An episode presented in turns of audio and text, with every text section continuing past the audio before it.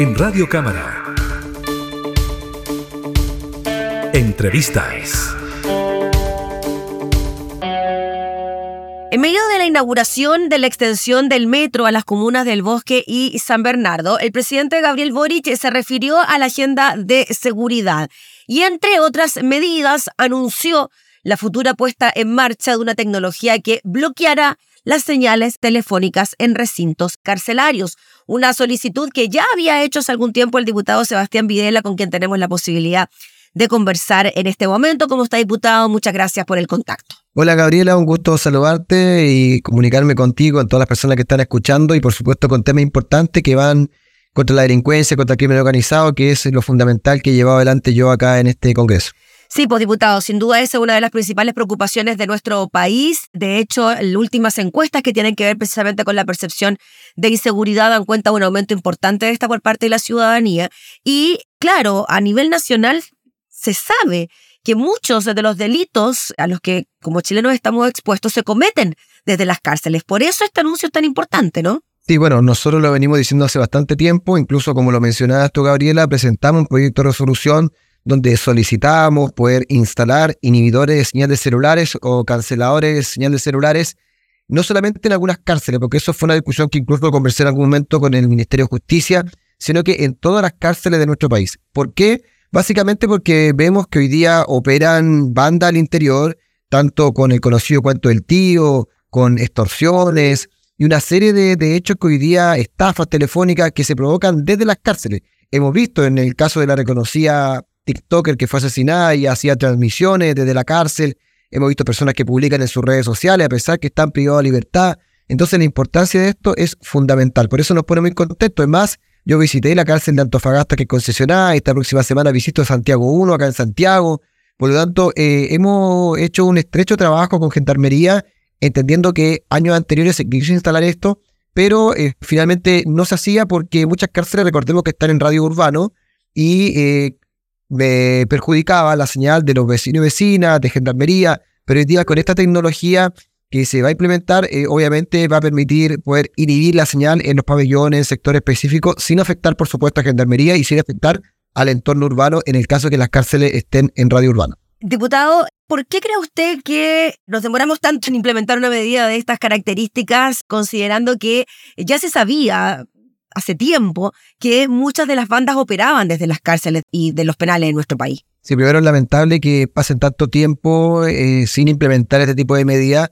Eh, hoy día creo que pasa por voluntad muchas veces de algunas autoridades, por no tenerle miedo al crimen organizado, por entender que hoy día la prioridad número uno de los chilenos y chilenas es la seguridad. Eh, creo fundamental de que hoy día tanto de derecha como de izquierda como de centro debemos unirnos por la seguridad. Y bueno, lamentablemente tiempo atrás no se hizo, por algunos motivos los que te describía recién, pero creo que también porque hoy día en estos últimos años hemos vivido una situación que no se vivía en el último tiempo, como extorsiones, delitos que vienen de otros países y que hoy día lamentablemente se están instalando en Chile y para eso tenemos que utilizar tecnología, tenemos que utilizar em, nuevas implementaciones que permitan poder ir en contra de estas bandas. De hecho, tuve acá, tengo la banderita de Taiwán, donde también incluso nos habíamos reunido con la embajadora a ver tecnología.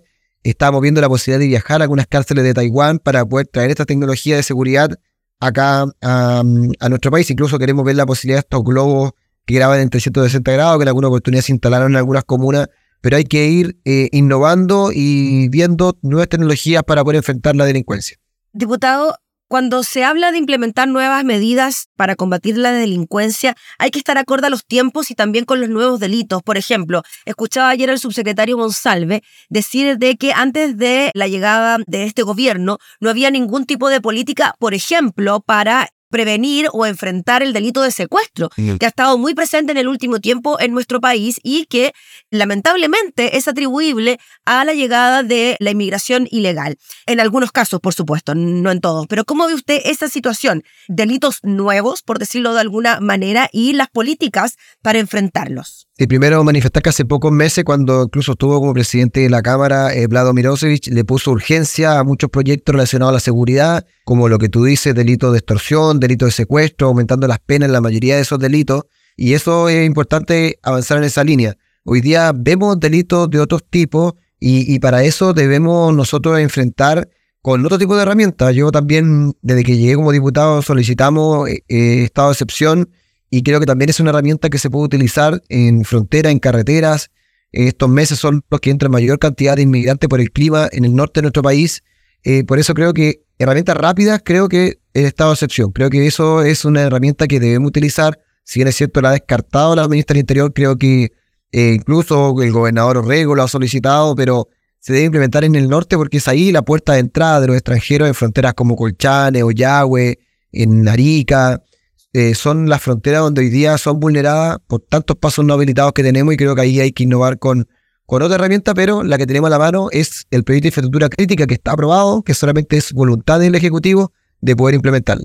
Diputado Videla, ¿y qué le parecen otras iniciativas que hablan, por ejemplo, de sancionar con cárcel a quien ingrese directamente en forma irregular a nuestro país o bien aumentar las sanciones para quienes en condición de inmigrante irregular, inmigrante ilegal, cometa algún delito? Me parece súper bien, creo que son herramientas y son iniciativas que hay que tomar. Hoy día hay que tener mano dura y creo que si uno viene acá un país el cual no es el suyo. Yo he estado en México y en otros países he ido y uno tiene que cumplir con la normativa y la legislación vigente. Y acá no puedo permitir que persona ingrese por paso no habilitado. Tiene que ser la sanción más alta porque eh, necesitamos que vengan como corresponde por la puerta y no por la ventana. Por lo tanto, considero que es una buena medida y esas y otras que debemos eh, ir aumentando. Diputado Viela, y en cuanto, volviendo al tema de las cárceles, eh, ¿no? Esta medida de bloquear las redes de telefonía celular, ¿va de la mano también, nos imaginamos, con algún tipo de iniciativa que vaya a mejorar la condición de los penales o aumentar las medidas de seguridad en las que trabajan, por ejemplo, los funcionarios de Gendarmería que constantemente están denunciando que eh, sus condiciones laborales no son las mejores, ni tampoco las medidas de seguridad con las que ellos laboran? Sí, hoy día se han aprobado una serie de leyes que permiten poder ¿cierto? Que los delincuentes, por ejemplo, queden en prisión preventiva cuando son de una banda criminal. Eh, eso tiene que ir acompañado y se dio en el debate legislativo del el aumento de las cárceles, de complejo hacinamiento que tienen las cárceles en Antofagasta el 94%, en Calama un 200%. Entonces es complicado, por eso creo que lo que tú mencionas es sumamente importante, que hay que también ver esta situación de gendarmería, por eso vamos a visitar Santiago 1 en los próximos días y por eso hemos estado visitando una serie de cárceles en el norte. Eh, además, es importante mencionar que también yo presenté un proyecto que es para que los presos tengan que trabajar tanto al interior como al exterior de las cárceles. Si es cierto, hoy día existe un tema de reinserción, no es lo que solicitamos nosotros que finalmente ellos tengan que trabajar arreglando caminos, haciendo ayudas comunitarias, etcétera. Obviamente los reos de menos peligrosidad.